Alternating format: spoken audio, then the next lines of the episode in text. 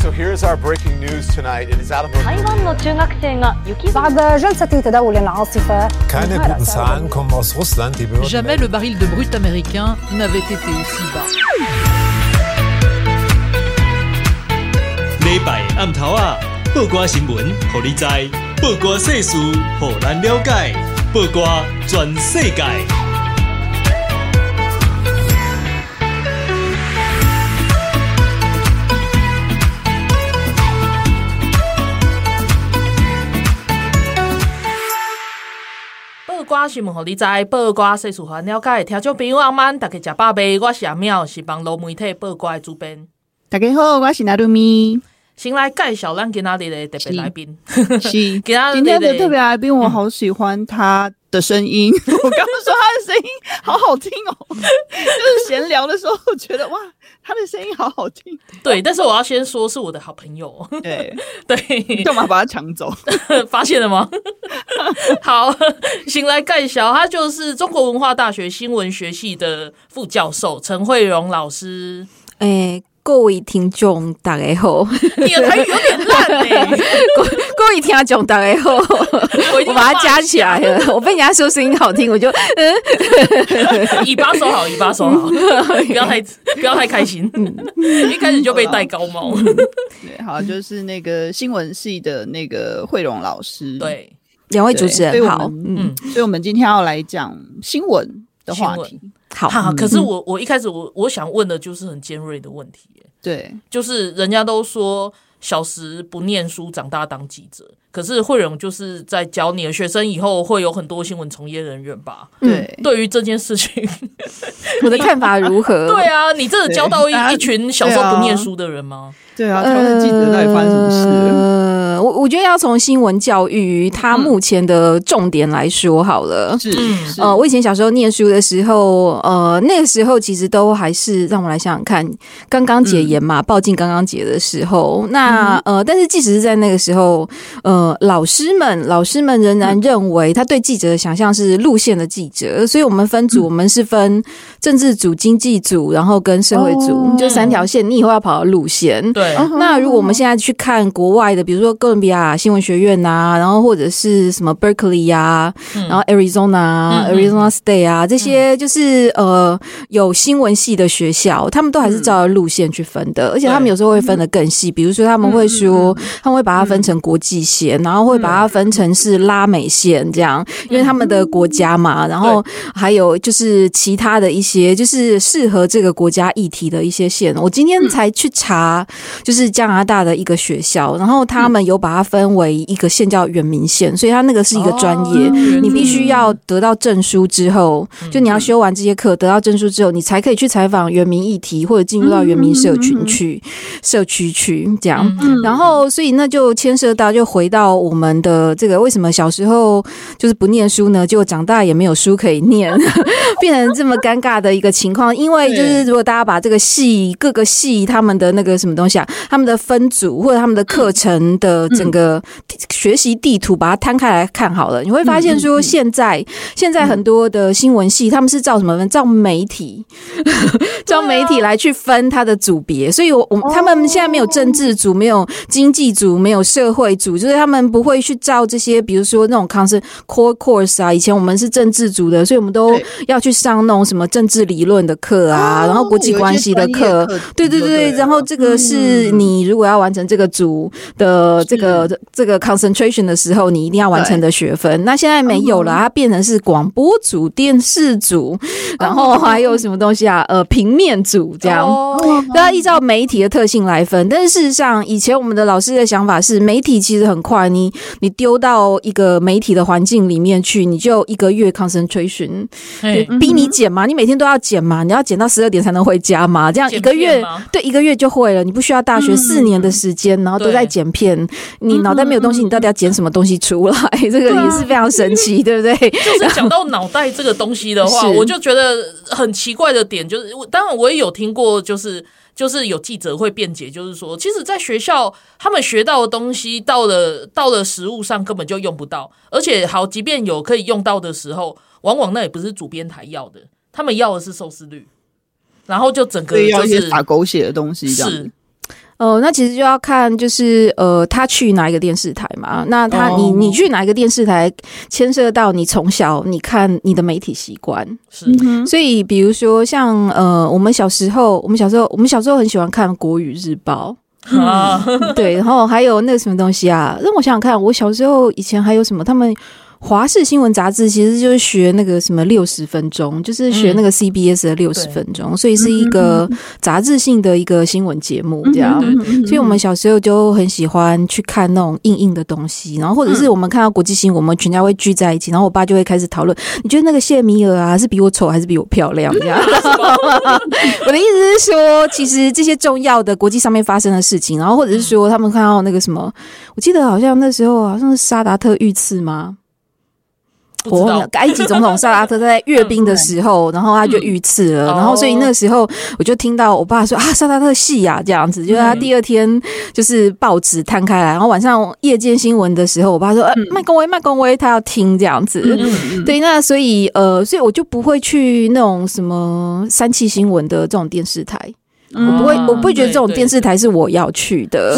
然后或者是一直在那边报人家什么东西，就是说连那个词词汇都是非常羞辱性的词汇，比如说什么事业线非常的什么暴乳啊，然后对对对，然后那个什么什么什么什么酥胸啊，然后什么什么臀啊这些东西的。那所以如果如果你有一个区别的话，你就不会去那些媒体。嗯，对。然后呃，所以你就会去那些你平常在看的。议题性的媒体，你就知道你要去修什么课了。嗯，就如果我要进那个媒体的话，那我应该是不是我要开始去充实我自己？这样对对对。然后呃，所以这个是就是说，当我们说小时不读书，长大当记者，是不是这样？我没有办法反驳，就是我没有办法替我学生反驳这件事情啊。这样，因为其实，在学校里面，我也是一直苦劝啊，就是叫他们念书，他们觉得书很痛苦，他念不下去。这样，哎，说到这件事情，我觉得很特别。为什么会书念不下去这件事情？所以念书的永远是那几个，但是他他牵涉到，所以它牵涉到一个组织或者是一个社会的一个风气。我我想问的是说，你觉得会跟现在的影音使用或者是现在的 IC 使用有差吗？使用习惯？我觉得有一些关系啦，但是但是我觉得最重要的一件事情是，就像我刚刚说的，在目前的新闻教育里面，嗯，似乎。媒体变成是一个噱头，嗯，然后或者是用来呃，就是怎么讲，呃，嗯、用来招揽学生的一个广告词或者是方式。嗯，然后而不是新闻真正的专业，你可以跑出什么样的调查报道出来这样。嗯，然后就是说，我们都觉得报道者很好嘛，但是如果我们都照着报道者他的要求去开课的话，可能没有学生要来上课，因为他觉得好像不炫。就是说，那自己新闻的教育本身，他其实没有去跟大众或者是新一代的学生做一个。比较好的沟通，我觉得也有关系，所以他们现在都往那种什么主播啊那个方向去去去跑了，这样，然后大家都觉得说，哦，只要我当主播，那就是所谓的新闻的最高级。但是，哦，对啊，我们就常常跟他讲说，主播就是一个 by the way 的东西，对不对？然后那个以前 CBS 的那个主播那个 Walter Cronkite，他应该就是全美国最信任的一个人的，总统讲话还没有人要信，Walter Cronkite 讲话 大家都信。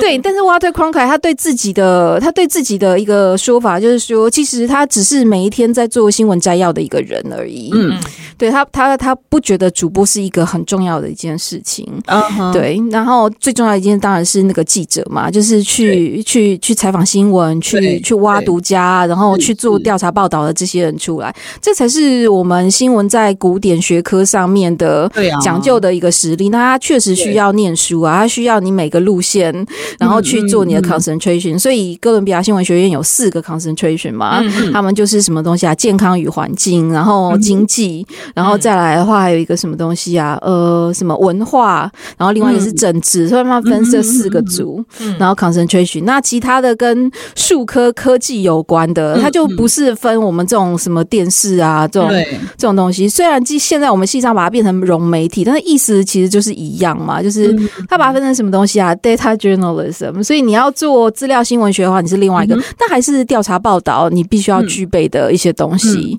对，然后呃，所以所以应该是我们的新闻教育的整体，它在更新上面太慢，然后呢，他的思维太浮面。这样对。对，然后所以呃，我不会去怪学生呐、啊，因为学校就这样建制嘛。但是呃，因为我们不在权力的那个位置上面，嗯、所以我们再怎么跟学生提醒，对。他们可能都还是认为说，哎，你不就是把我导向这个方向吗？这样，嗯、而且出了社会之后，他就会觉得，可是业界都是这样啊。我也没有办法去改变他啊，嗯、这样子。对啊，对，那就要看什么业界嘛。所以讲到业界，我有一个就是最近看到的一个，我觉得我个人觉得非常有趣的议题，我想要那个问一下慧荣的意见。就是我看到有人在讨论说，就是现在大家有人在尝试用 AI 写新闻，嗯，就是让它生成一个，让它输出一个用 A 呃，就是利用 AI 然后生成一个新闻稿这样子，嗯、然后就是大家在讨论说这件事情的道德性，还有它到底合不合理，或者是它。呃，就是是不是一件好的事情？然后我就听到网友在那边讨论嘛，然后就有一个网友他讲说，可是现在啊，有很多记者，他们其实也不是靠自己的脑袋生成文章出来啊，他们就是比如说 PTT 啊、Dcard 的上面，就是网站上或者是那个 脸书上一些比较那个红的齁，比较多人按赞的一些文章，他就把它拿来抄一抄，就变成一篇新闻了。那这跟 AI 生成出来的有什么不同？这样子？嗯、我觉得这个论点很有趣耶，嗯，那惠荣对于比如说 AI 的进步，然后对于那个比如说新闻的新闻业界之类的哈的未来有什么影响？你有什么想法？嗯，所以呃，最近应该是这学期一开始的时候吧，好像就是、嗯、呃，我忘记是。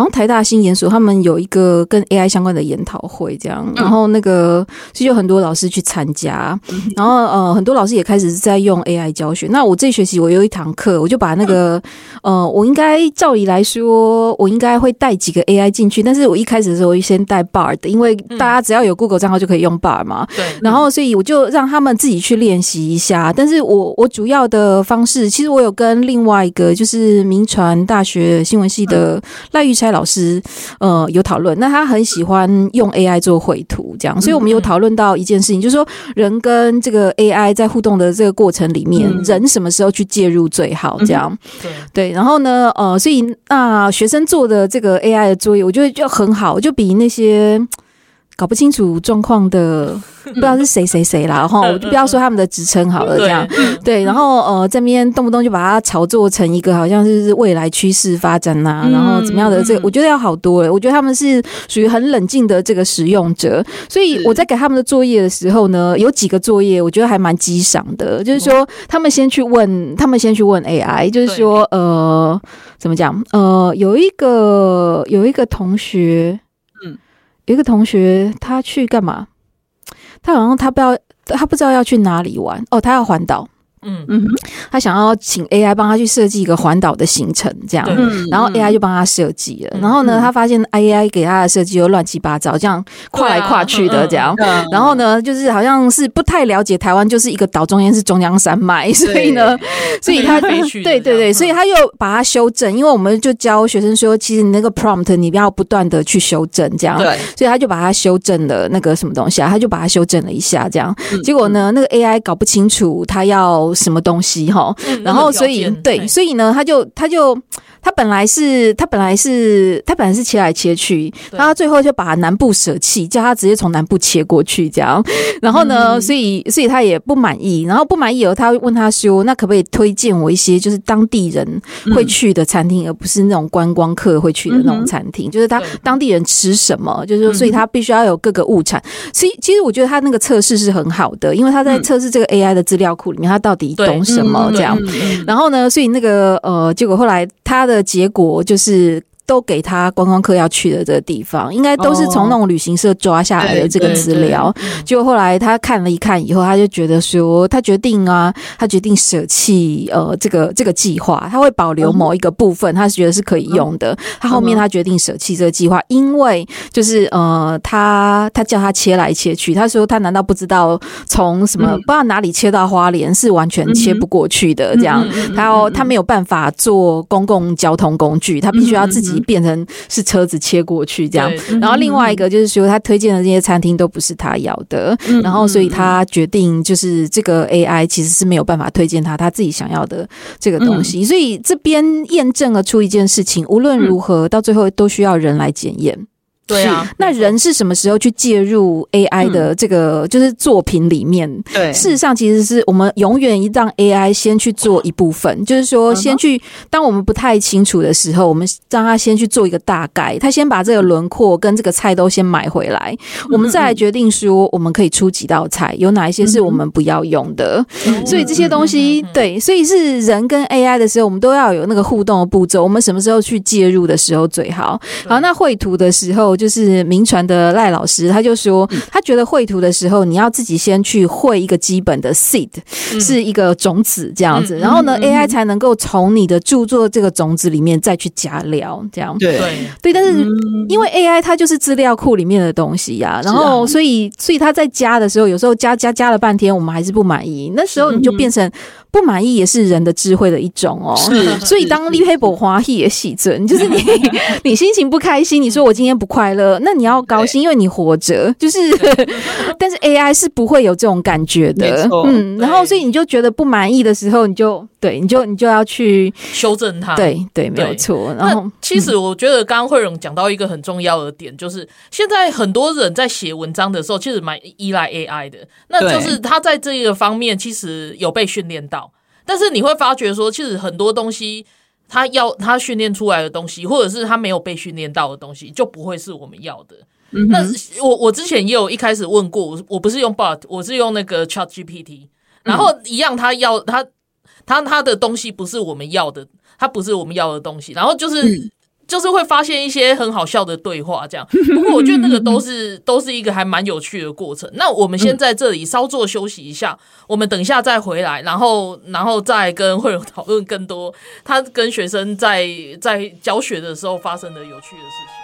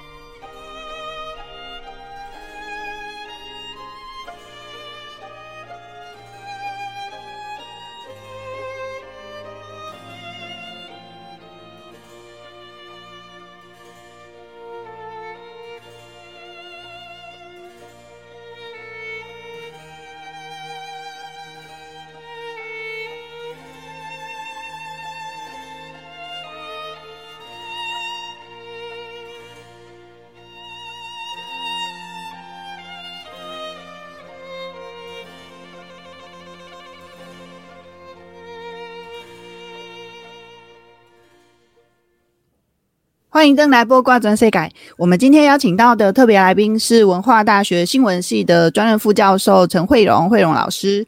然后呢，慧荣刚刚跟我们分享了一些他在那个就是教学的时候的一些，就是其实是因为，其实我我我非常的能够感同身受，因为我以前也是在就是高中教书嘛，就是有时候在体制里面教书的时候啊，教师纵使有一些想法，或者是有一些。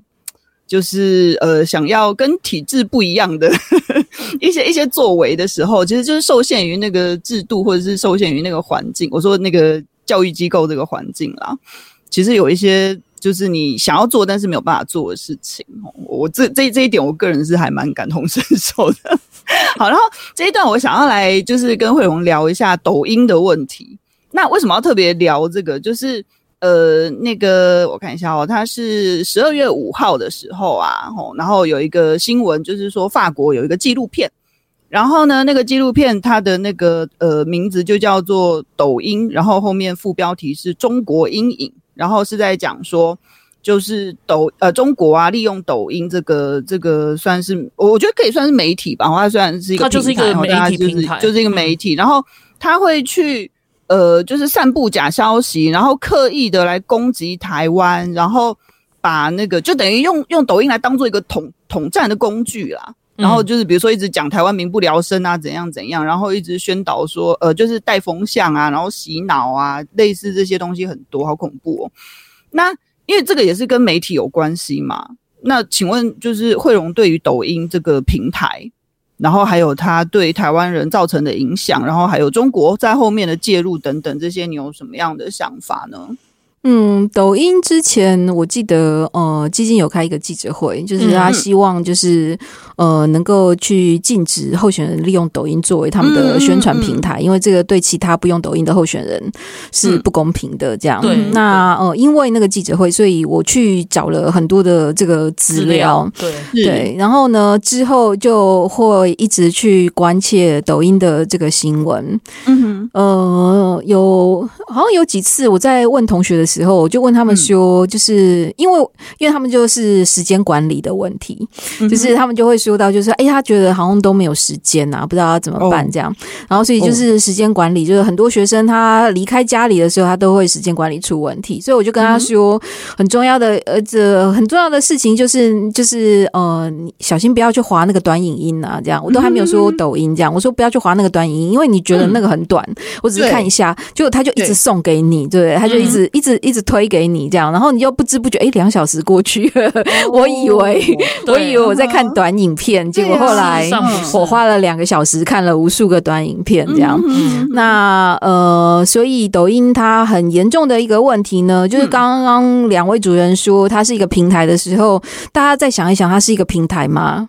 平台的意思就是表示，就是说，呃，比如说像 YouTube，我一打开，我就发现上面有好多个人，对不对？然后我就挑一个，然后不喜欢的时候，我再换另外一个频道。对，Netflix 也是，然后或者 Apple 加也是。我打开的时候，他告诉我我们只有这个节目、那个节目、那个节目，然后我去看我要哪一个节目。对，但是抖音打开来的时候怎样？你就只有一条线哦。哦、嗯，对不对？然后你就只能够一直滑，一直滑，所以抖音基本上它只有一个频道而已。而且有趣的是，它背后的 AI，因为它会推，它会看使，它会收集你使用的习惯，嗯，对，然后就给你你喜欢的东西。是，呃，所以像这种利用数据、利用大数据来去推播，他觉得你需要或者你喜欢的这个东西，呃，其他的平台也有做过。我想这就是他狡辩的地方，他就会说啊，那你为什么不去进脸书啊？你为什么不去进 IG 啊？这样。这些这些，因为他们为什么不去进 YouTube 啊？因为他们也会推播给你这样。嗯、那就像我说的，就是说啊，但是脸书它的推播就是我可以去看别人，对啊，对不对？然后那个呃，那个什么东西啊，呃，YouTube 也是一样，我可以去看不同的频道，对。然后呃，但是那个什么东西啊，但是抖音就是一条一条一条一直输给你这样。哦，我我觉得这个很像是那个 COVID nineteen 啦。就是说。他会去钻你最弱的地方嘛？那呃，他就是会一直讨你喜欢。比如说你喜欢吃甜的，那通常我们我们用健康来做一个比喻好了。很喜欢吃甜的人，他一定牙齿不好，因为很甜嘛，对不对？然后他可能他血糖过高，所以呢，很喜欢吃甜的人，他就会有第二型糖尿病这样。对，好了，那那个，所以呢，但是因为你喜欢吃甜的，所以他就不断给你甜的。然后日后就你得了第二型糖尿病，或者是怎么样，因为糖尿病过度，然后心脏病死了这样，他就会说：“这不是我，人不是我台呀，哎，这嘛不是我害。”但是事实上，决定要看的还是你自己。对，他就会这样狡辩。是，然后所以他就他就是说，这是你嘛，你给你自己看的这个东西。然后所以，比如说像抖音，就是变成小朋友，他在小朋友 小朋友，我自己啦，我自己就是有时候我会去。去推那个 YouTube 的短影音，它里面有很多 TikTok 的那个、嗯、的短影音在上面，这样。好，然后我就会发现一件事情哦，你觉得？你觉得他？你觉得？那如果我把自己我把自己的 bubble 盖好的话，是不是这些跟我 bubble 不无关的东西就不会进来？那、嗯、所以我有一次在做测试啊，嗯、然后所以我就我只推我只推小动物，嗯，就是我只看那个小动物。它如果不是小动物的话，我就把它。就是对我把它弄掉，而且我还说不要推播给我，我就点那个不要推给我这样。对，然后呢，所以我就只有小动物哦。然后那个，但是呢，后来有一次我就发现，居然出现了朱学恒，他到底哪里在小动物？大动物啊！对，我就搞不清楚他为什么会有朱学恒出现。对，为什么有朱学恒？对，然后呢是朱学恒讲英文，我觉得很可怕。然后呢，所以我就我又去点那个不要推播给我这样子。他出现了总共两次。天呐，嗯嗯，好了，所以呢，你说是 AI 吗？啊，其实也有 HI，对不对？它后面有一个 HI 在后面，对，所以它不完全人类的在掌控。对，但是它它平常的时候，它会吸引你一直粘在那个上面，对，然后呢，所以它就会有有这样的一个东西。我记得。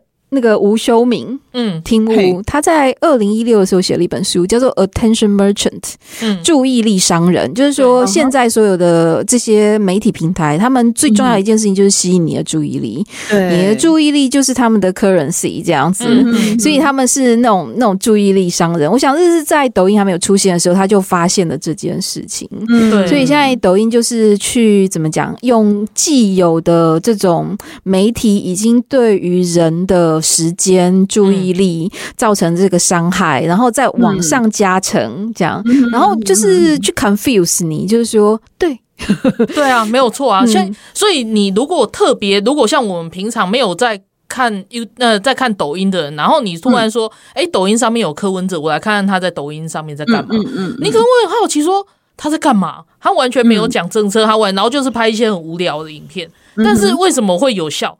因为可能年轻人他就喜欢看人家吃东西，就是他们现在用中国用语叫吃播或者是什么，然后然后他可能划着划着划着，然后就会突出现柯文哲只是在那边吃个什么东西给你看。哦，然后你就会觉得他很有趣，因为就只有几秒钟，即便就是一个大叔在吃东西，然后你也会觉得有趣，然后看久了看久了，他就会推播给你哦，中国哪里有很特别的特色小吃哦，有有有，对，他就会就是会或者是你喜欢跳舞的人。然后就会滑着滑着很多跳舞的影片嘛，然后就会出现一个柯文哲一个大叔在那边跳了奇怪的舞的影片，那你可能会觉得很滑稽啊，因为就只有几秒钟。我我我就是一般的人会觉得说，哦，我不想看政治啊，然后我看政就是柯文哲在那边很有趣啊，你不会对他产生恶感嘛？那可能滑着滑着滑着，他就会给你，诶，中国哪里又有一个什么民俗舞蹈，然后你就会觉得哦，然后久了他就会跟你讲啊，中国的三明蛙哥文化博大。博大精深什么的那种话都出来了，这样，然后久而久之，你就会觉得哦，好像是这么一回事哎、欸。对，所以那个 好像是纽纽约大学商学院的一个教授，嗯，Scott Galloway。对，呃，他其实他就说，我觉得他说的很好。他说，其实现在呃，TikTok 抖音上面，其实他他做的一件事情，就是他把所有其实是很可怕的事情，就是很糟糕的这些价值啊、观念呐、啊，然后或者是这些政权，都把它 neutralize，都把它中立化，对，嗯，就把它变成是好像是无害的这种东西一样。然后久而久之，美国人就会认为你你台湾就是中国的一部分啊。嗯，然后对，然后那个什么东西，那个。呃呃，俄罗斯他要乌克兰有什么不好？他们就很多人也在讲俄文啊，对对对，这些这些东西，因为他你他没有任何的时间再去加别的意见在里面，所以他不是只有只有一个频道而已，他甚至于没有任何的意见在里面，因为吃东西没有意见啊，睡觉也没有意见啊，很多人就只是因为有趣啊，嗯，对啊，那然后就会觉得说啊，我只是看我喜欢的，我不需要太多的思考，这样不可以吗？嗯，也没有不可以，嗯、但是洗脑就在无形中发生。对、啊，然后你还不以为意，觉得这这又没什么。我我如果要决定的时候，我自己还是会有决断。就是就是我们常听到这种这种话嘛。是，是对啊。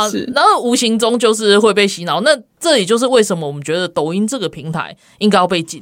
我记得最早、嗯、最早我跟慧荣在讲的时候，他会觉得说这个应该要发出警讯，但是不应该不应该全面禁止。对不对？对，最早的时候我是这样想的，或或者是说，也是有很多声音，就是说，哎，你这样是在控制控制言论自由。但是事实上，就是我们再多去了解之后，其实不然。这个平台本身就没有言论自由了，因为它就是单一频道。我再这样子讲好了，它没有其他的意见可以放在这个平台上面。嗯，其他的意见放在这个平台上面，它也没有任何的时间去申论，因为它很短，它没有办法讲。就 YouTube，它会给他的 YouTuber，就是让你超过十万的时候，嗯，他会好像给你个牌子啊，然后就请你来去参加他们的课程，这样。他会告诉你你要怎么样剪的可以更成功，然后去经营你的频道。所以他们推荐呃这些十万 YouTuber 他们的那个。呃，时间是减十分钟，所以你会看到有些 YouTuber 哎，他就九分钟，他就说我的时间到了，他 的时间到底哪里？就是那个 YouTube 上课跟他讲说，你你大概要减十分钟，他们才不会觉得太累。然后这个十分钟，你要在这十分钟里面把你的主题讲清楚。所以，它是十分钟哦，我们现在没有办法，大概抖音现在大概一分钟，你就觉得好久。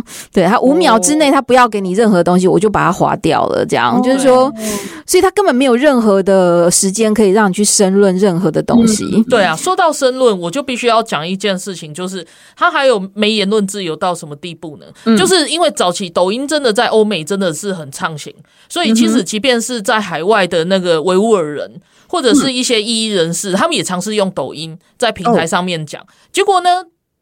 他们没多久，他们拍的那些影片全部都被移除，到后来甚至整个账号就被下架了。嗯或者是说，也有曾经就是会有中国政府或者是他们的特务组织，是利用抖音去找到人。就是私下找到人的，要不然他他就是他在海外，他已经没有没有就是跟中国那边有任何的连接，结果还是会被盯上，泄露了他的个资。哎，是啊，是啊，是啊。那因为中国的中国里面就有法律，就是他们他们的限制，就是说，不管你是公立还是私立的企业或者是什么，你都要你都得要在必要的时候，然后要提供提供这些资料给政府。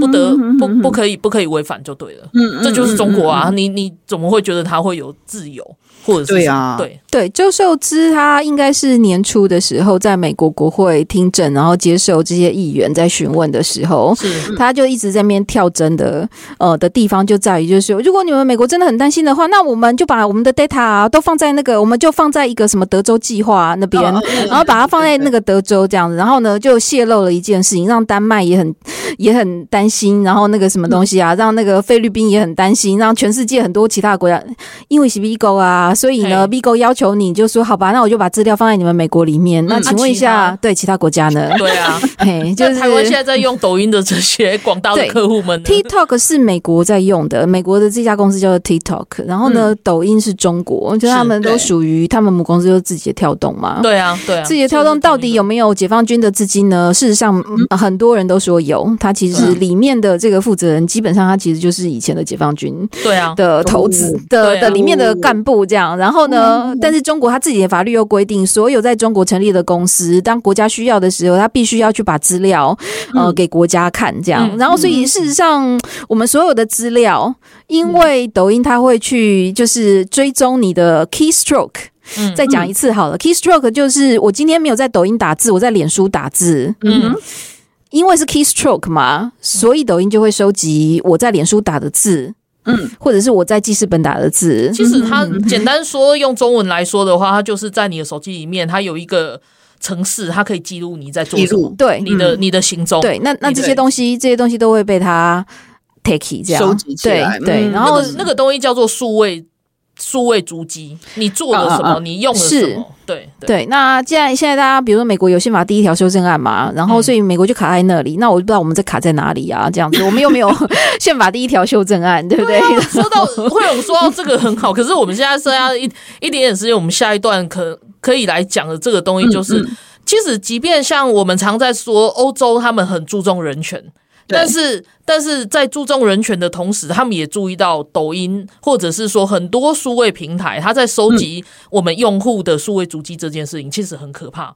那讲好听叫大数据，但是其实我们无意中，其实我们也没有同意他收集这么多这些东西。那如果是商业平台在用，就是他想要投你喜欢的广告给你也就算了。但是如果是像中国政府这样子的状况，他想要去找异议人士，或者是说，即便也不是异议人士，我就是要。收集你的证据，只要哪一天你变成我的危害，或者是我想要找你麻烦的时候，我都知道我要怎么找到你。当这种时候的时候，我应该要怎么管制他？我应该要怎么去那个？所以，像欧洲他们其实有立法在做这个事情，这也是我们下一段我想要请惠荣来跟我们讨论的事情。这样子就是管制、呃控管跟控制之间，就是那个一线之隔，不能用。言论自由不是无限上纲的，就是规范啦。我们应该用另外一个字 regulate，其实应该要翻成是规范嘛。对啊，是啊，是啊，是啊。好，那我们先休息一下，我们待会回来。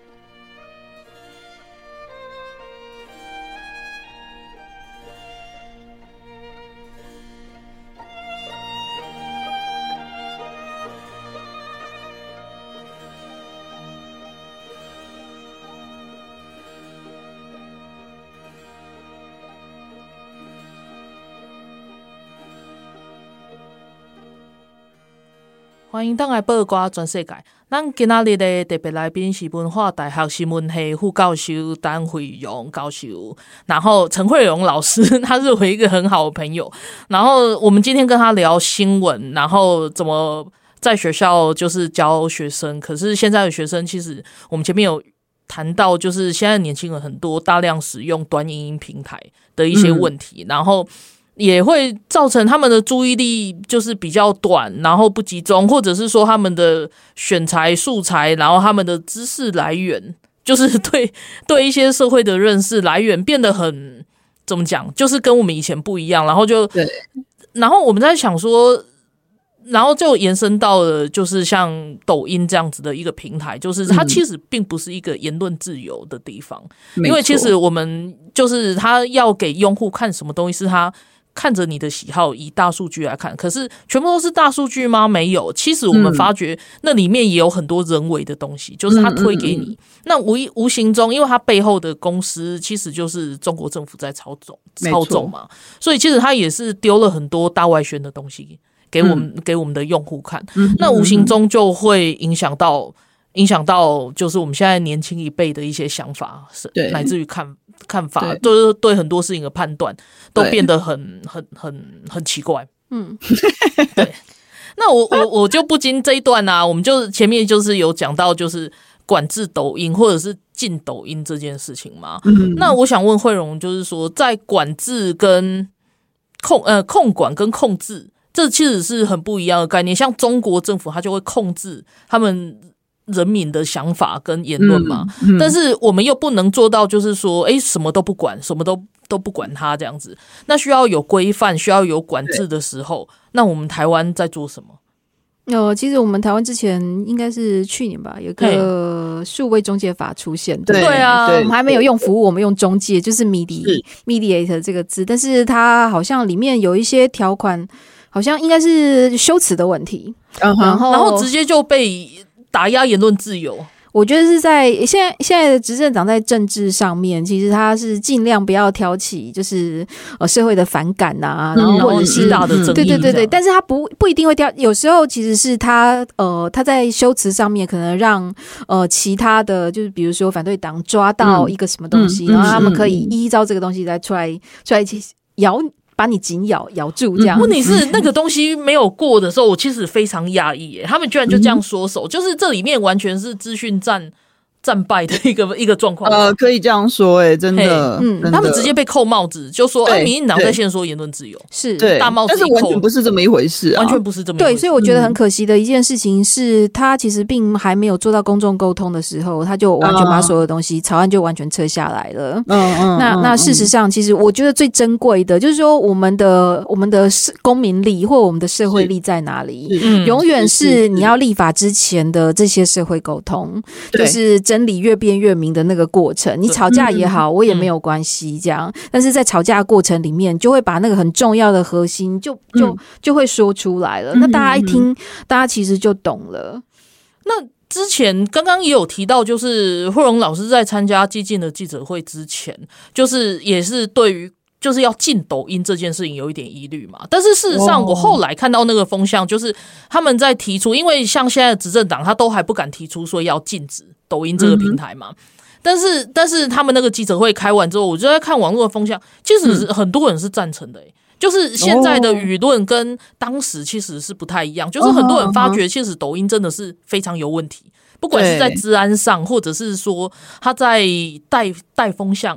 然后讯息的传播上都是很有问题的一个平台。对，我觉得我想治安应该是最大的一个疑虑，就大家你们所有的资料全部都跑到那个中国那边去，然后让那个共产党想看就看，就是大家觉得这样 OK 吗？就是说，虽然脸书他们也做这个东西，但是事实上，其实我们就受了美国他的那个法律的那个什么东西啊保护嘛，就是呃，比如说像苹果好了，呃，苹果今天呃，警察跟跟人家跟苹果讲说，我想要看你的这个客户的这个这个手机的。这个资料，你觉得苹果会给他看吗？当然不会啊！对啊，你一定要拿到那个法院的那个什么东西啊，就是准许，对，证明，而且你只能看某一个的某一个部分，对不对？一案这个东西，所以它其实是在管控上面其实是非常严格的。是，那这个其实就是我们的人权啊，就是 问题是你用了抖音，等于无意中就是放弃你的人权啊，对。对，所以呃，那个什么东西啊，Spotify 有一个很有名的这种广播节目的主持人叫 Seth Rogen，我不晓得，就是其就是大家就是有没有听过，就是他就是他应该是 Spotify。Spotify 中文是什么东西啊？好，没关系，就是那个 Podcast 的平台。对对对对，那个 Podcast 他的它 Podcast 超多美国人看的。OK，然后呢，超过超多美国人，就是中间派跟右派的美国人在看。那他说了什么？Seth Rogen 有一次就说：“我们今天来做一件非常简单的事情，我们把那个 TikTok 它的那个什么东西啊，它的那个条款，就是客户的同意条款，一条一条拿出来念。这样很多人在安装。” App 的时候，其实根本没有念的，看都不看就就按就按确定这样子。然后，所以他在念的过程里面，就全部的人都很惊吓，就是他旁边有一个跟他一起的主持人，不知不觉都同意了这么多。对对对对，所以他其实他是在做教育，他就跟大家讲说：“你看哦，你你去安装抖音的时候，你就同时同意了，不是只有这个 app 他接收到的讯息，你其他 app 所有的资料通通被会被抖音拿走。”然后他就一直在 unbelievable unbelievable 这样。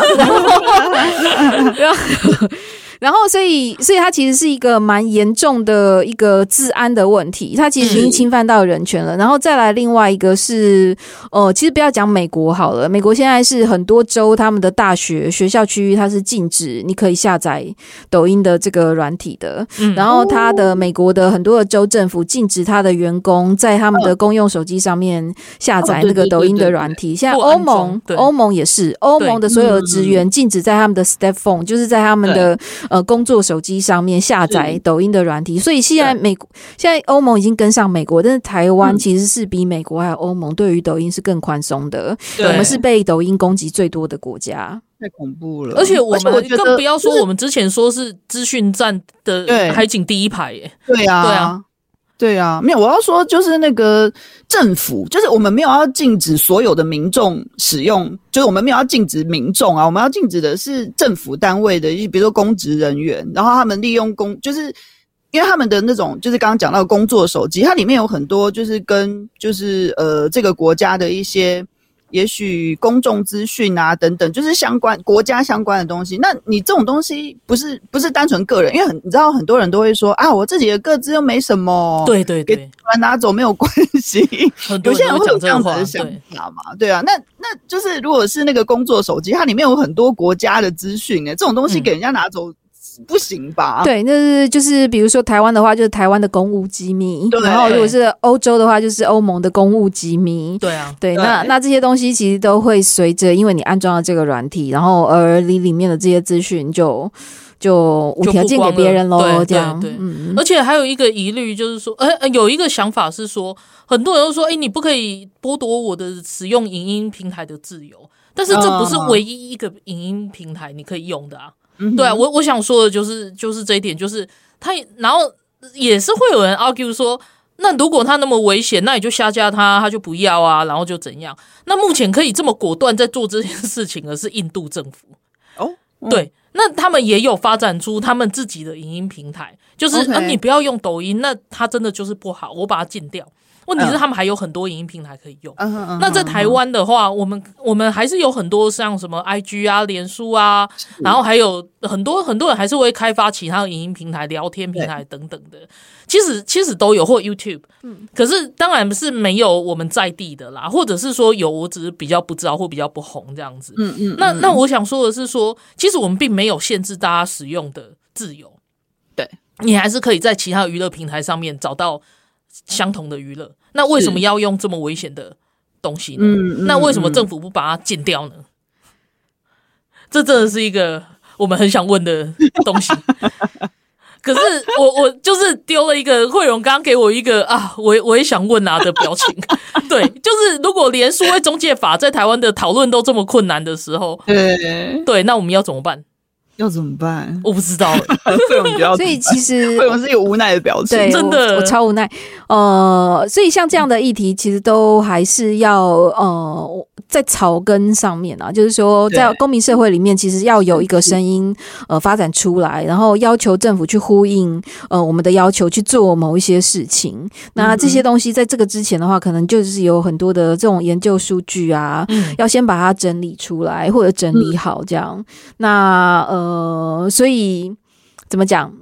所以我们有很多的事情要去做啦，就是说在支援这个整个法案的这个成立的时候，嗯，对，其实我们是有很多事情要做。其实我想美国也遇到跟我们一样的困境，就刚刚我们讲的，就是说他们有宪法第一条修正案，所以他们其实就只有禁用公务手机，因为它可以，对不对？公务手机，然后跟学校的那个网络，就是你你学校是不能用，因为这个是教育单位。对，我们我们这两个都没有啊。那他们 他们为他们的第一呃宪法第一条。修正案所开的这个门，就是其他的一般人，就是你没有公务，嗯、你不在公务手机上面，你是可以使用的。对，那我们至少要做到，嗯，跟美国差不多吧？对的这个情况，啊、我觉得这才是比较 OK 的一件事情。那剩下其实就是倡议团体，呃，去在比如说呃青少年，然后或者是儿童这上面，嗯、就是他们的媒体试读教育上面，然后去去努力，也去着力。嗯，哎、欸，我简单讲一下，就是刚刚慧荣讲。到的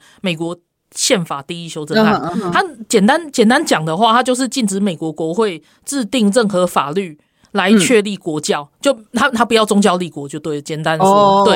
然后其中呢，就是妨碍宗教的自由，或者是剥夺言论自由、侵犯新闻自由与集会自由，然后干扰或禁止向政府请愿的权利。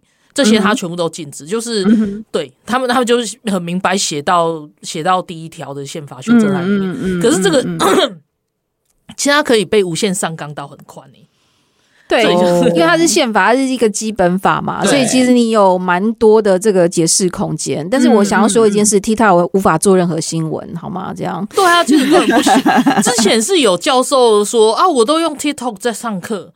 然后很方便什么，所以所以就变成是这样，因为学校因为没有进，然后所以就暗示你说这个也是你可以 download 的，在我们的这个教学环境里面，你也是可以把它 download 呃来，比如说像我在教 Bard 的时候，因为这个是后来就是呃，我记得是有一个学会他们去推广，后来他要求就是这些大的公司当他们在发展 AI 的时候，他们必须要去开放给呃社会一般人使用，是。对，然后呢，所以 Bard 是给开放给社会一般人使用的，这就是为什么我们上课的时候可以上到 Bard，然后或者是。是 Chat GTP，就是因为 Chat GTP 它是一个，我后来才知道它是 non-profit，它其实是一个怎么讲？它其实是一个非盈利的公司，对对，它是一家非盈利的公司。然后呃，所以它它开放给公众去使用它，这样。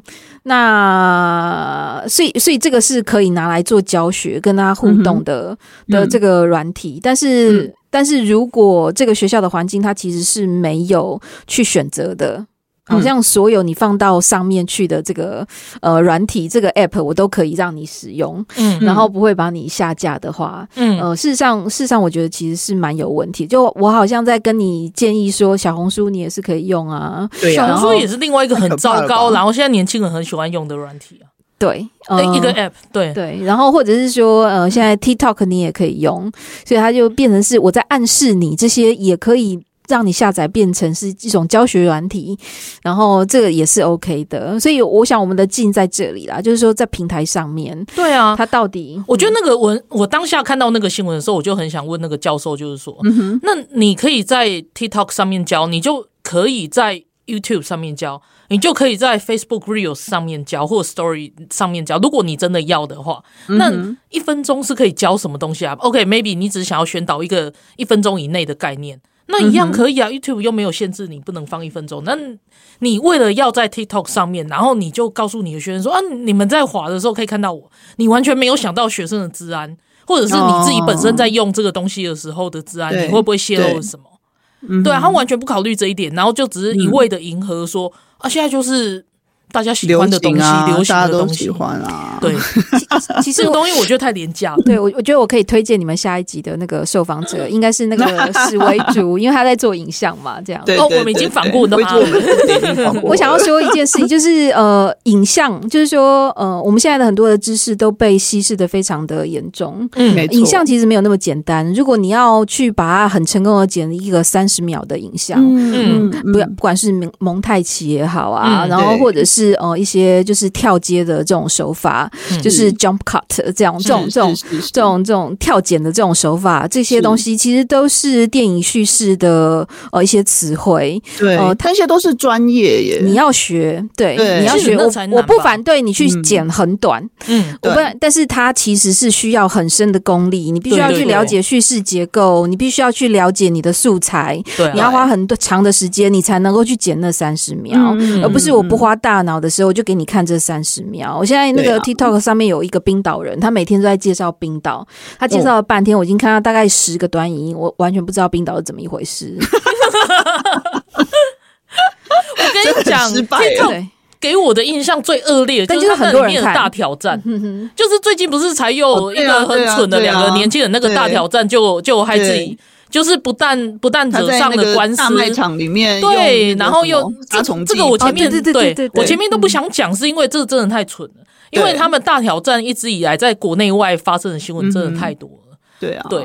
那因为我们今天时间有限，最后我想说，就是就是用这个很蠢很愚蠢的社会新闻 来做个总结，这样子就是就是你对抖音有什么那个，然后我就会觉得啊。就是抖音一开脑就残那种感觉，我我就只想要这样说，就是你怎么会蠢到你觉得去那个那边做那个大挑战，然后成功之后你不要负任何的责任？对啊，真的是，大家还是要回来现实生活活，就有一种你脑子还好吗？那种感觉，对，所以其实他们跟现实脱节的蛮严重。我想要说的一件事情是，嗯、就是说现代人的那些孤独感，其实其来有自。当你花了太多的时间，你的注意力都会被集中在一个跟你无法互动的，没错，呃，这些这些音节上面，而且他要的只是你的赞的时候，其实你就会会越来越孤单。嗯、那时间是应该花在你身边的人事物上面。嗯，没错，没错。好，好。那今天非常谢谢慧荣来上我们的节目，然后也跟我们聊了这么多。关于抖音，还有关于新闻系教学的事情。好，谢谢。那有机会再再回来我们节目，再跟我们聊天哦。OK，谢谢，也谢谢大家收听，拜拜，拜拜。